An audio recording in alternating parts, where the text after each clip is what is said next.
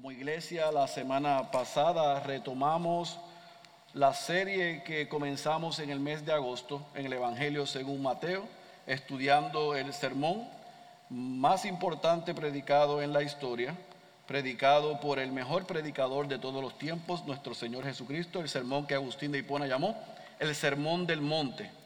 Un sermón que nos enseña a cómo debe vivir el cristiano por la obra que Cristo realizó. Nada de lo que estamos viendo es posible vivirlo y aplicarlo sin ser creyente. En otras palabras, este sermón es imposible vivirlo de la manera que Jesús lo enseña si no hemos nacido de nuevo. Así que mi invitación en esta mañana a la iglesia es que aprendamos sigamos aplicando lo que Jesús está enseñando, pero también mi invitación para aquellos que no son creyentes es que hoy seremos desafiados con una gran verdad y probablemente rete nuestro intelecto y nuestro conocimiento, pero mi invitación desde ahora es que a través de este mensaje usted pueda entender que para vivir de esa manera tiene que rendirse al Señor Jesucristo, arrepentirse de sus pecados y poner su fe en Él.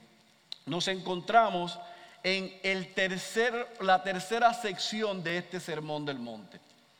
Hemos visto el carácter del cristiano, la influencia del cristiano, pero estamos en lo que se conoce como la justicia del cristiano, donde Jesús aclaró la relación de él con la ley y explicó, amplió y corrigió lo que los religiosos estaban enseñando sobre una serie de mandamientos.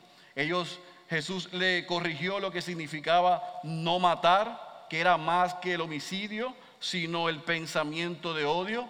Jesús le corrigió lo que era el no cometer adulterio y le dijo que eso es más amplio que incluso el desear a otro, a otra mujer que no sea tu cónyuge, que no sea eh, eh, tu esposo o tu esposa. Jesús corrigió lo que era el juramento y le dijo solamente, no solamente eso, sino que incluye la promesa y la importancia de la palabra y del compromiso. Y la semana pasada vimos lo que Jesús corrige de lo que era la venganza, el ojo por ojo y diente por diente, como era algo judicial, no personal, y el espíritu de lo que estaba establecido ahí. Sin embargo, hoy Jesús cierra en este sermón del monte, esta tercera sección, la justicia del cristiano, dando seguimiento a lo que vimos la semana pasada.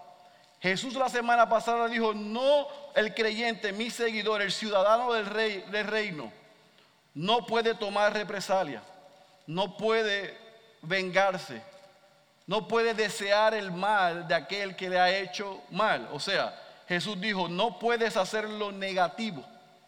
Hoy Jesús dice que es lo positivo o lo correcto hacer. Así que es una continuación de lo que vimos la semana pasada. Y por eso te pido que vayas a tu Biblia, al Evangelio según Mateo, capítulo 5.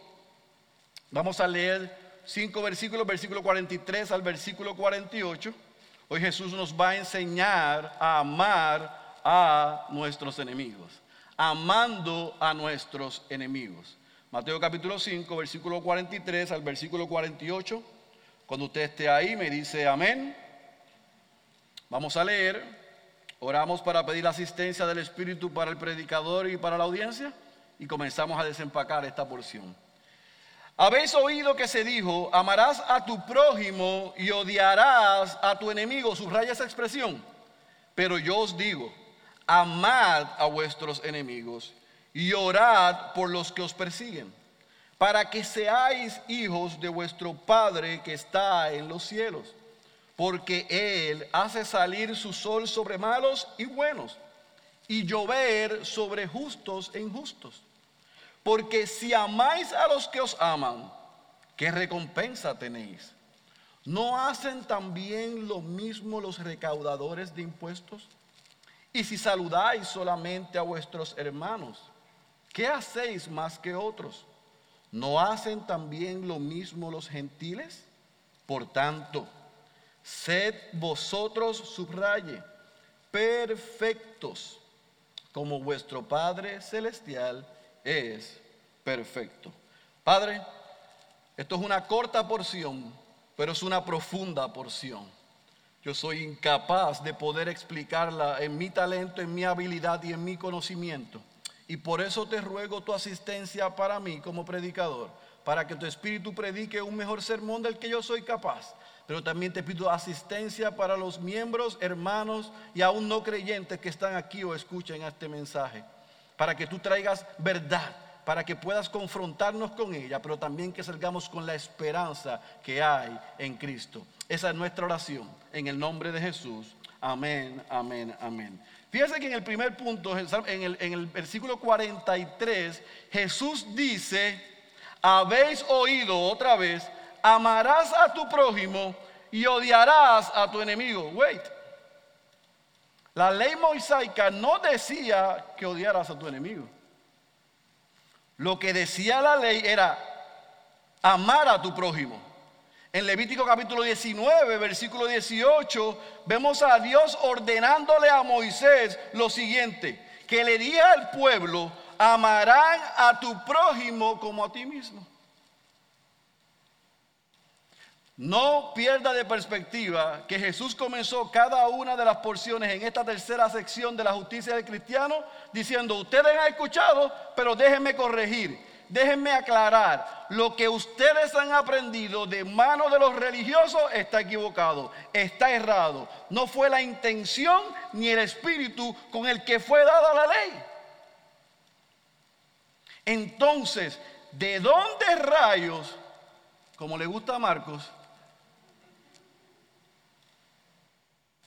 Los religiosos sacaron, odiarás a tu enemigo. Si la ley no establecía eso, sino que decía, amarás a tu prójimo como a ti mismo, de donde ellos sacan, el odiará a tu enemigo. Los escribas y los fariseos, los religiosos, entendían que sus prójimos eran única y exclusivamente los judíos cualquier similitud con lo que está pasando en Estados Unidos de Norteamérica es pura coincidencia.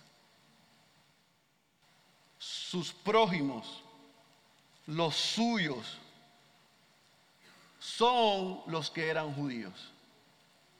O sea, los que eran de naciones extrañas, no solamente que no eran sus prójimos, sino que eran sus enemigos. ¿Entendió la diferencia? Una cosa es que tú no seas mi prójimo. Otra cosa es que tú no seas, que tú seas mi enemigo. Ellos lo que estipulaban era, ¿saben qué? Cualquier gentil, cualquier judío, no solamente no es mi prójimo, sino que inmediatamente se convierte en mi enemigo. Pero lo interesante es que los religiosos pensaban que estaban honrando a Dios. Otra vez, mucha similitud a lo que está pasando hoy. Honramos a Dios cuando despreciamos a aquellos que no parecen, piensan y son igual a mí. Ahora eso nos traería a otra pregunta, a otro, ¿por qué rayos? ¿O de dónde rayos sacaron esa idea ellos? Bueno, ellos se remontan a que Dios en un momento dado le dio instrucciones a Moisés, a Josué y aún a los jueces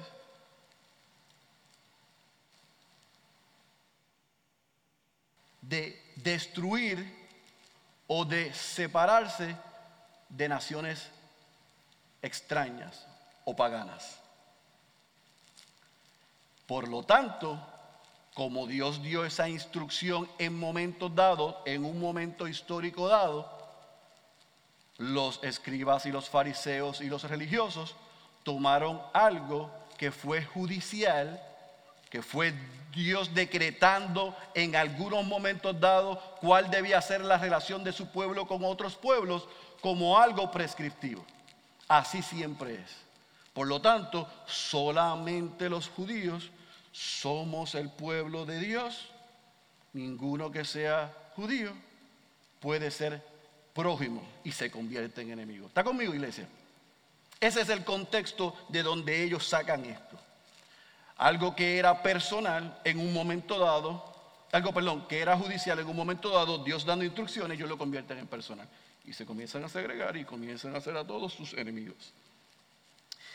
Y Jesús lo que hace en el versículo 43 es decir, ustedes han escuchado esto y esto, pero esto no estaba en la ley. En ningún momento Dios dijo, odia a tu enemigo. Entonces, ¿qué hace Jesús? Versículo 44 y 45. Jesús les ordena, versículo 44.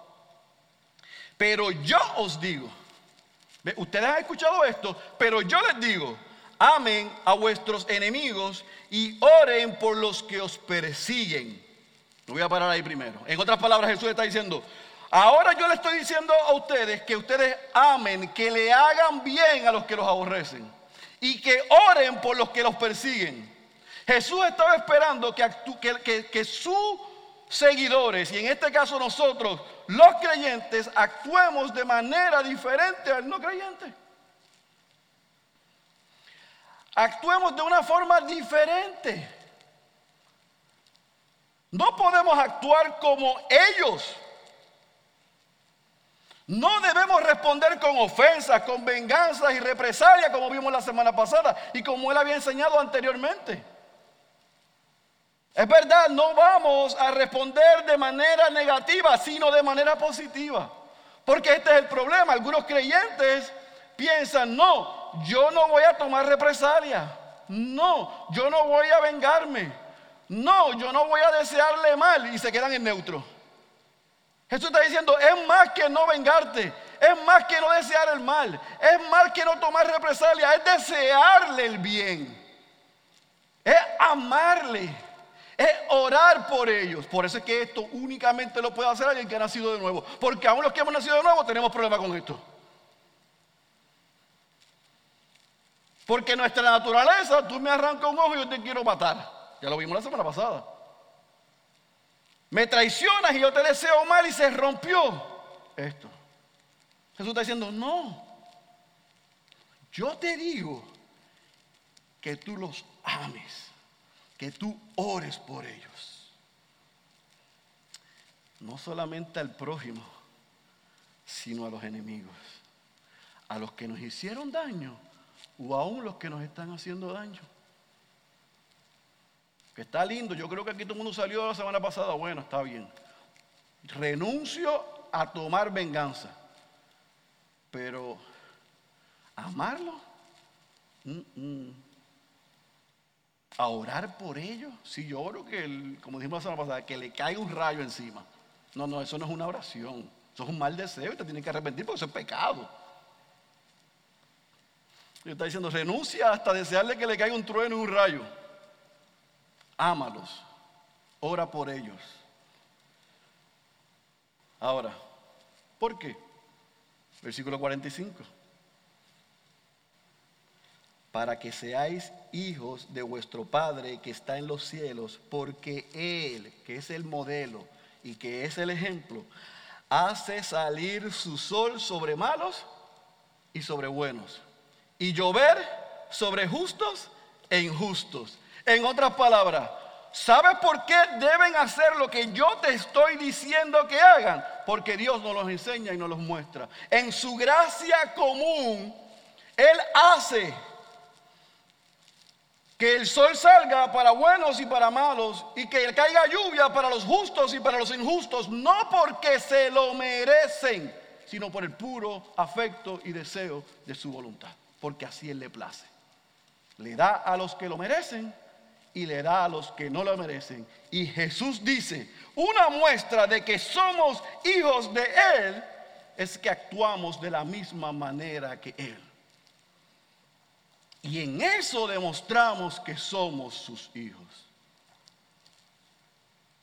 Un comentarista dijo, la verdad es que los malos deben ser el objeto simultáneo de nuestro amor y de nuestro aborrecimiento, del mismo modo que son simultáneamente objeto del amor y del aborrecimiento de Dios. O sea, aunque es cierto que Dios está airado con el pecador, todos los días, Él muestra gracia todos los días con el pecador. De la misma manera que en mis entrañas y en mi corazón y en mi ser, la ofensa, la traición, la injusticia me causa aborrecimiento, de la misma manera tengo que llevarla cautiva y overcome, amarles.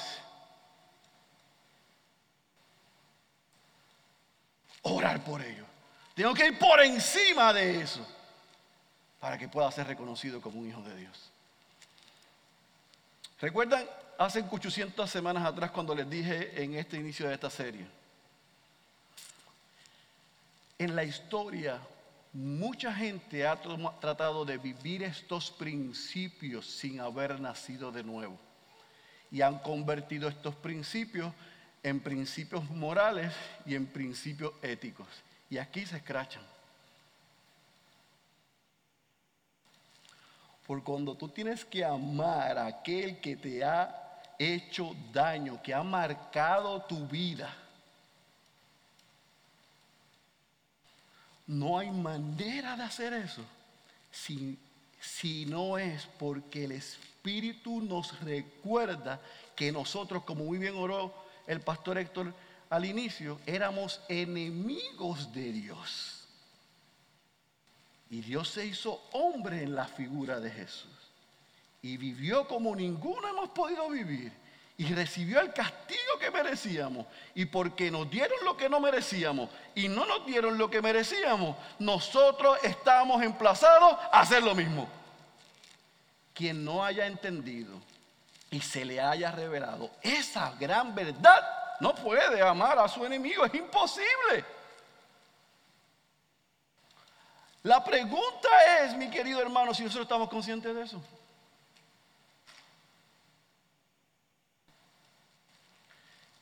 Si nosotros estamos dispuestos no solamente a no tomar venganza, sino a amar a aquel que nos ha hecho daño. ¿Estamos, estamos dispuestos a hacer eso?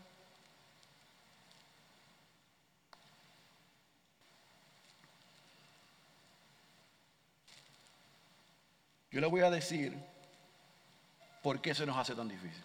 Ahorita le voy a decir cómo lo hacemos, pero le voy a decir ahora por qué se hace tan difícil. Se hace tan difícil porque a nosotros nos encanta sentir y creer que tenemos una razón que nos hace y nos valida que hay una justificación para que las relaciones estén como estén. Eso es todo. ¿Qué pasó contigo, Orlando? Ah, no, es que Orlando, ¿ves?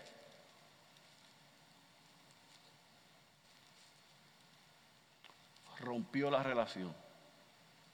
Pero ¿sabe qué? Isa, tranquilo, porque yo no le deseo mal. Isa me dice, ¿pero lo estás amando? Sí, claro, él es mi hermano. Yo lo amo. ¿Y oras por él? Sí, yo oro por él. ¿Y no lo aborreces? No, no lo aborrezco. ¿Y has hecho intentos para arreglar la relación? No, porque tú sabes. Dijimos la semana pasada que nuestra labor es tratar en todos los medios de restaurar la relación, no en la verdad de Orlando, ni en mi verdad, sino en lo que dice la palabra, en la verdad. Amar a nuestros enemigos, desearles bien, orar por ellos, eso es lo que Jesús espera de nosotros. ¿Por qué? Versículo 46, lea conmigo. ¿Por qué yo no debo odiar a mi enemigo? ¿Por qué yo debo buscar amarlo, no aborrecerlo y orar por él? ¿Por qué? Versículo 46 al versículo 48 nos lo dice. Porque si tú amáis a los que os aman, ¿qué recompensa tienes?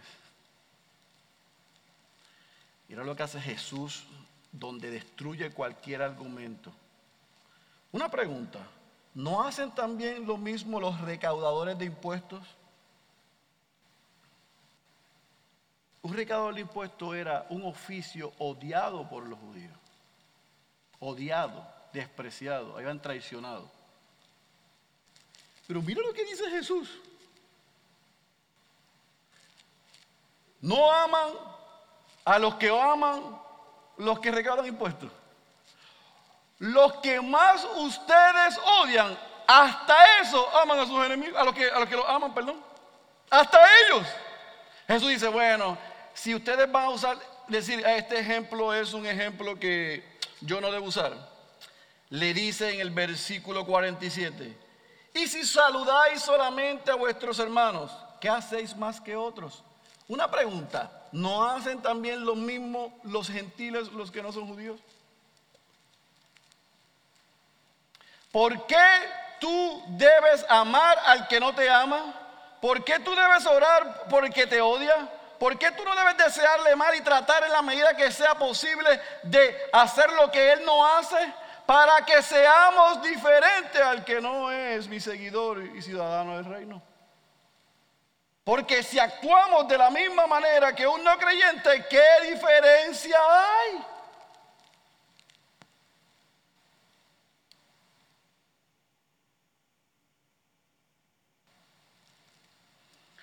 Hasta esos publicanos que eran unos avariciosos, unos pillos, ellos amaban a los que los amaban.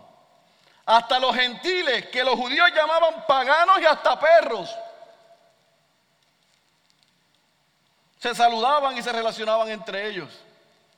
Hacer eso, amar a Héctor, para mí es fácil. Yo no sé si para él es fácil amarme, pero para mí es fácil amarle a él.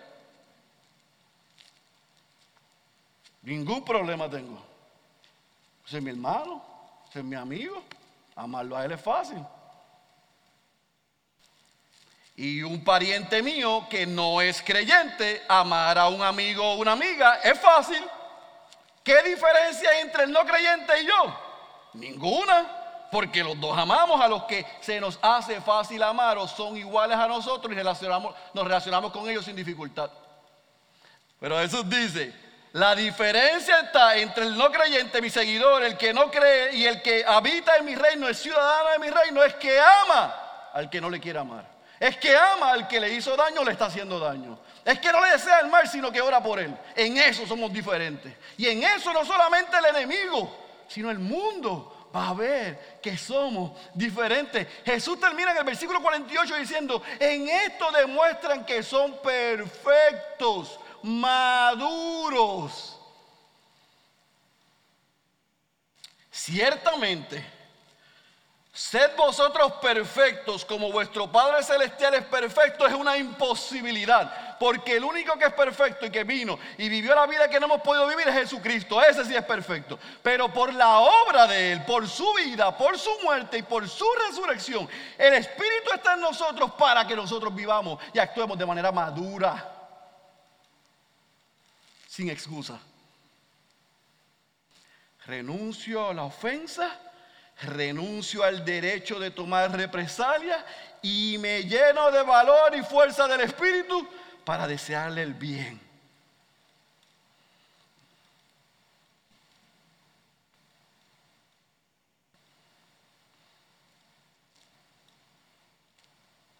Adoro eso.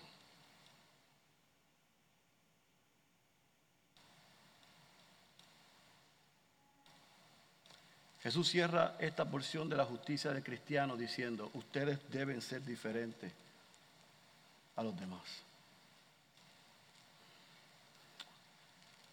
Pensemos por un momento, mis amados hermanos y hermanas, el mundo puede decir eso de nosotros.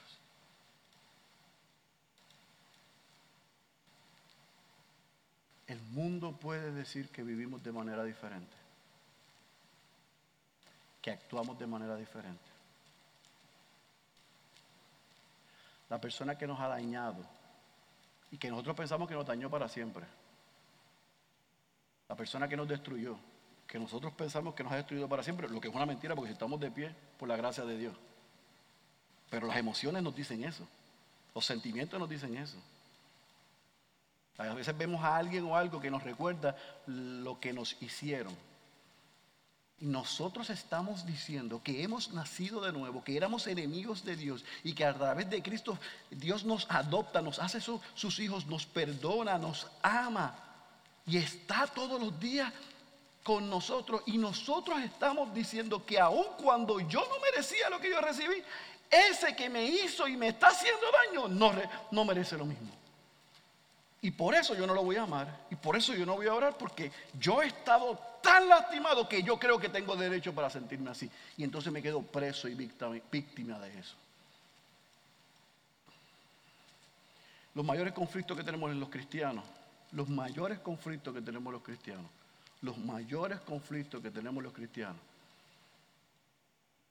es que en nuestras relaciones verticales hemos sido tan lastimados que aun cuando somos salvos, en nuestra relación con Dios está porque creemos que tenemos derecho de mantenernos amarrados a eso. Jesús dice renuncia. Jesús dice renuncia. Y ve por encima, en aquel momento les estaba enseñando lo que próximamente le ibas a estar demostrando. el ministerio de Jesús fue una muestra y evidencia bíblica, verídica, perdón, de lo que, que él estaba diciendo, lo estaba viviendo. ¿Sabe? Esos apóstoles, aquellos seguidores, no solamente lo escucharon, sino que lo vieron. Ama a tus enemigos. Jesús tuvo que amar a sus enemigos. Y por ende, porque Él lo hizo y porque Él es capaz y porque yo soy incapaz, pero en Él soy capaz, soy el único que puede hacer esto. Un no convertido, un no creyente no lo puede hacer. Por eso es que necesita a Cristo.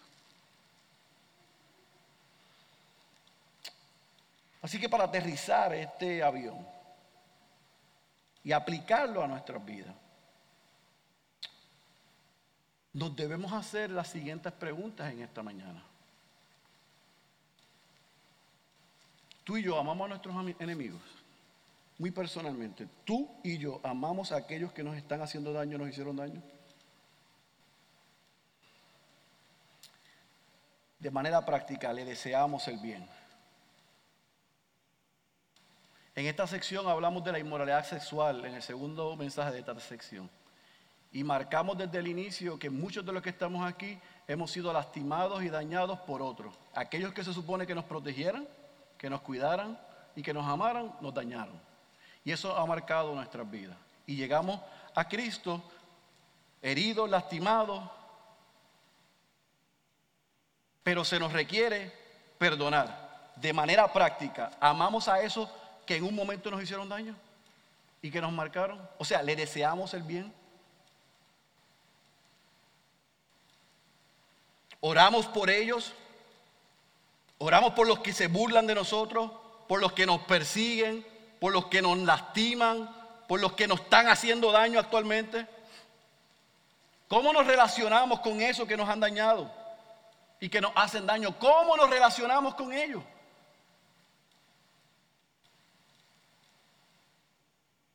¿Estamos mostrando el amor de Cristo a todos o solo a algunos?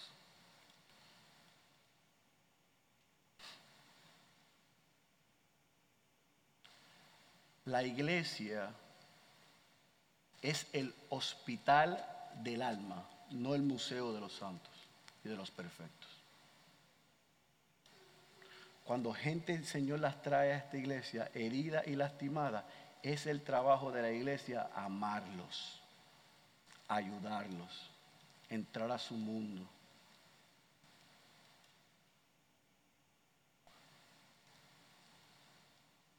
Pero de la misma manera que lo hacemos aquí, es el trabajo de la iglesia, fuera de la iglesia, de amar y de entrar al mundo de mi prójimo, pero también de mi enemigo. Y aunque no quieras restaurar la relación, yo renunciaras a, que, a desearle daño o hacerle daño y desearle bien y orar por él o por ella. En eso somos distintos, dice Jesús. Esa es la evidencia de una conversión genuina.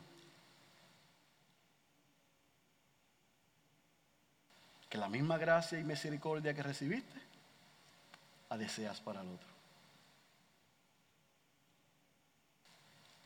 yo me he encontrado en situaciones en donde yo he dicho, y yo he pensado, probablemente no le he dicho, confieso mis pecados aquí porque creo que eso nos puede ayudar.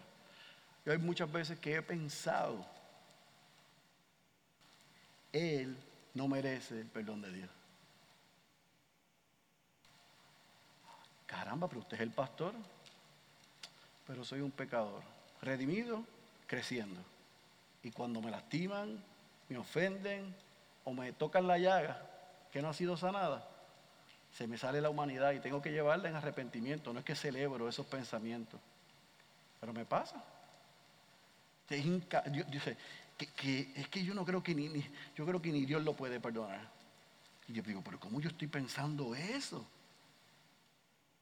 Pero recuerden que eso solamente me pasa a mí, eso no le pasa a ustedes. Yo entiendo que me miren así como se les salieron los ojos a algunos. Eso solamente me pasa a mí. Soy yo el que pienso así a veces. Cuando yo pienso así, gracias al Espíritu, que me advirtió no pensar así, pero yo no le hice caso, cuando pienso así, me redarguye. Cuando yo le paso por encima la advertencia de no pensar así ni desear eso, Él me corrige y me humilla. Me dice, ¿cómo tú vas a pensar eso? ¿No te recuerdas dónde estabas tú? ¿No te recuerdas lo que tú le hiciste a otro? ¿Cómo tú vas a pensar así? Así que yo le entiendo a aquellos que le pasa lo mismo que a mí. El Espíritu Santo que mora en nosotros nos dirige, nos dirige a renunciar a la represalia, pero nos dirige a perdonar. Y a veces perdonar no es un acto de deseo, es un acto de obediencia. Y en la obediencia Dios cambia el corazón y los deseos. Quítenle a Abby algo.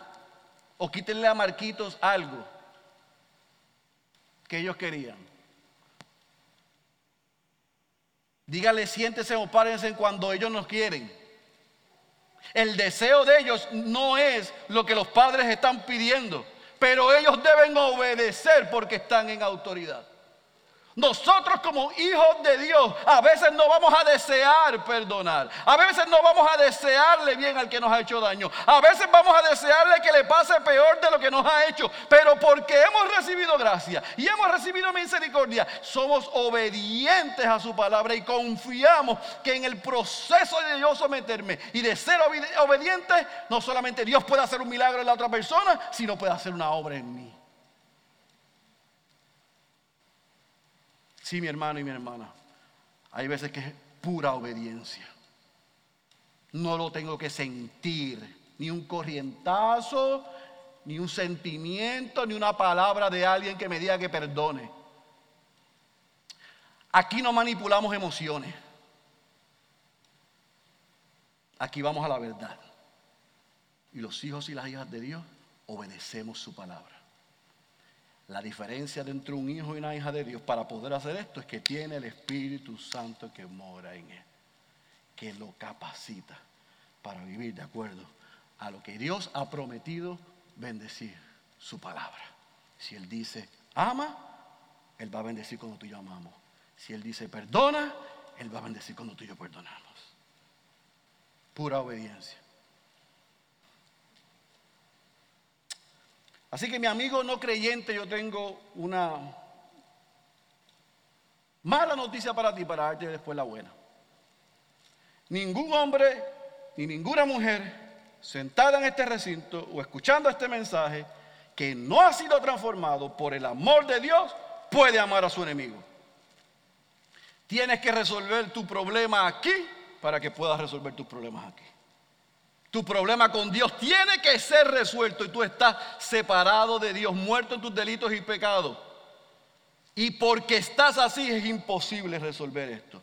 Pero la buena noticia es que ese Dios, porque estábamos incapacitados en era Él, vino a nosotros y vivió, murió y resucitó para que nosotros podamos ser reconciliados con Dios y recibir su perdón para otorgarlo a otros. Así que Yo no quiero que tú salgas por ahí tratando de poner en práctica algo que primero no se ha resuelto en el corazón, porque lo vamos a hacer con los motivos incorrectos y los resultados van a ser nefastos. No es por obras, es por la obra de Cristo. En mi favor, que yo estoy no solamente capacitado, sino emplazado a ponerla en práctica. Pero si tú y yo somos creyentes, amar a nuestros enemigos y orar por ellos no es opcional, es obligatorio. Y yo quiero que tú entiendas eso. Si tú vienes a donde nosotros, los pastores, o a otros hermanos de esta iglesia maduros, a traer una situación donde tú y yo creemos que tenemos derecho para venganza o tomar represalia, yo quiero que tú sepas que el consejo va a ser el consejo bíblico. Renuncia a la venganza, ama, ora y perdona. Porque para eso hemos nacido de nuevo. Para dar de lo que hemos dado sin merecerlo. No depende de la otra parte para perdonar. No depende de la otra parte para orar por ellos. No depende de la otra parte y para no tomar venganza. Y en cuanto esté de nosotros, dice Pablo, estar en paz con todos. Así que Cristo espera que seamos distintos, mis queridos hermanos. Hermano y hermana, Cristo espera que seamos distintos.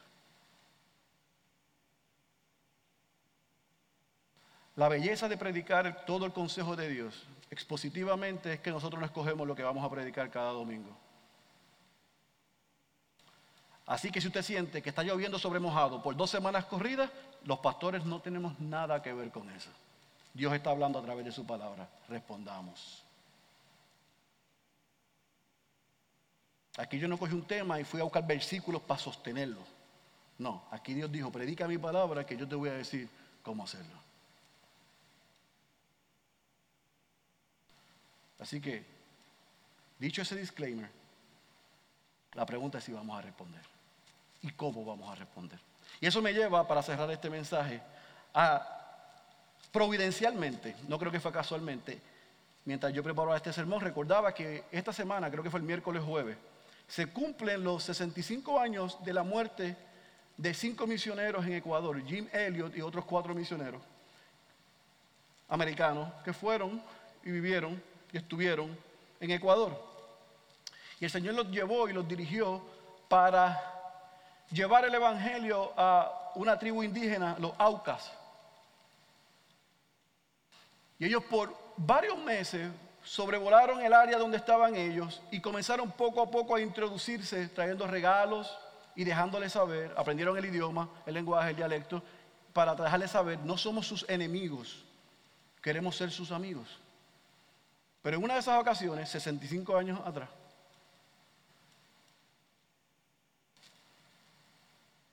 aterrizaron, trataron de establecer una relación con los Aucas y cinco que llegaron, los cinco murieron. Muchos cristianos saben esa historia. ¿Por qué?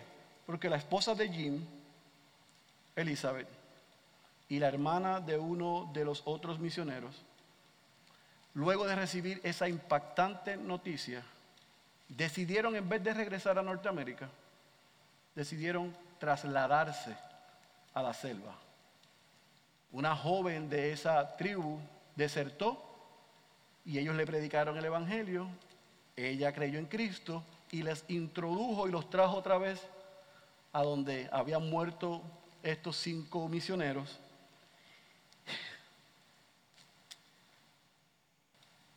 Que cualquier otro pudo haber dicho que eran sus enemigos, que mataron a sus esposos y a sus familiares y estas dos mujeres le predicaron a Cristo a esa tribu. Los dos guerrilleros indígenas que mataron a Jim vinieron al arrepentimiento por la predicación de Elizabeth o la enseñanza de Elizabeth. Nadie va a decir que era pastora, no era pastora.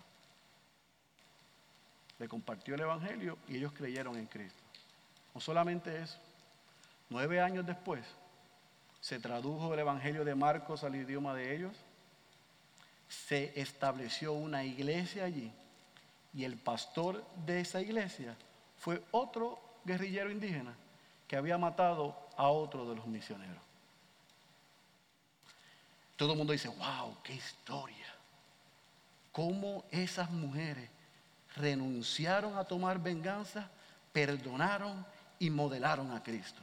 Todo el mundo sabe esa historia, la mayoría de los creyentes saben esa historia. Y alabamos al Señor por eso, porque a través del testimonio de estos hombres, estos mártires cristianos, en aquella época, en el 56 en adelante, se formó un movimiento misionero porque Dios obró para eso como siempre hace y trajo a otros hombres y mujeres para salir al campo misionero y llevar el evangelio a lugares no alcanzados.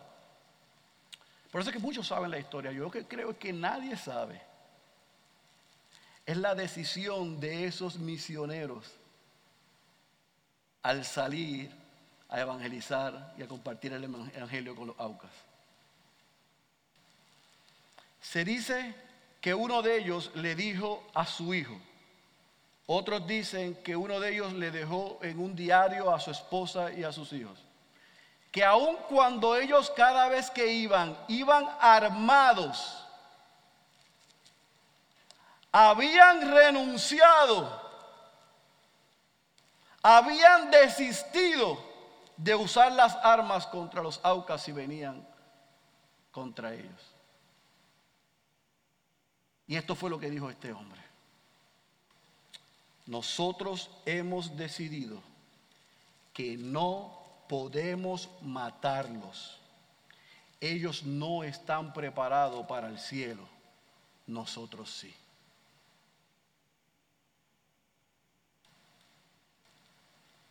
se cuenta que uno de los guerrilleros indígenas que escuchó y respondió al mensaje del Evangelio, dijo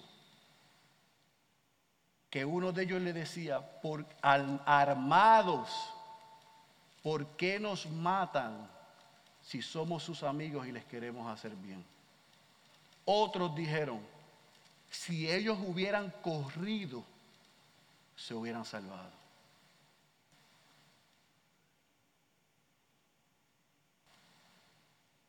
Ellos desistieron de pagar mal con mal. Renunciaron a defenderse porque ellos estaban listos y los otros no. Y ese suceso trágico fue un puente que Dios utilizó para que cuando llegaran otros a predicarle el Evangelio, la mesa estuviese servida y pudiesen responder. ¿Cuántos de nosotros, con razones para estar armados contra aquellos que nos han hecho daño, nos hacen daño, utilizamos las armas para defendernos? Y olvidamos que por lo que Cristo hizo, nosotros estamos seguros. Y que el testimonio de nosotros si hacemos lo que Jesús nos enseña, puede ser usado grandemente, aún para nuestros enemigos y los que nos están haciendo daño, nos han hecho daño, vengan al arrepentimiento y a la fe. Quiera Dios, mis queridos hermanos y hermanas y amigos que nos acompañan, hermanos que nos acompañan, si eres creyente, que se pueda decir de los miembros de la Iglesia Bautista Ciudad de Dios y de cada creyente lo que expresó el puritano inglés William Gurnall. Es un gran honor para el cristiano si lo único que pueden decir sus enemigos es, no vive como nosotros.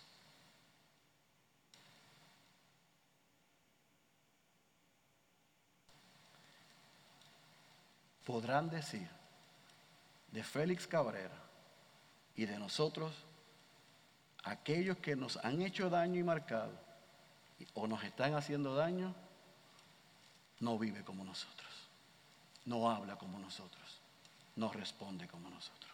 Definitivamente hay algo diferente en él o en ella. Que el Señor nos ayude a renunciar a la venganza y a decidir amar orar por aquellos que nos han hecho daño o nos están haciendo daño, para imitar a Dios en su gracia común con todos, pero para ejemplificar lo que Cristo hizo con nosotros. Si recibimos por gracia, estamos llamados a dar y extender la misma gracia. El que tenga oídos para oír, yo ruego que haya escuchado la voz de Dios. Cierre sus ojos, por favor, y ore conmigo.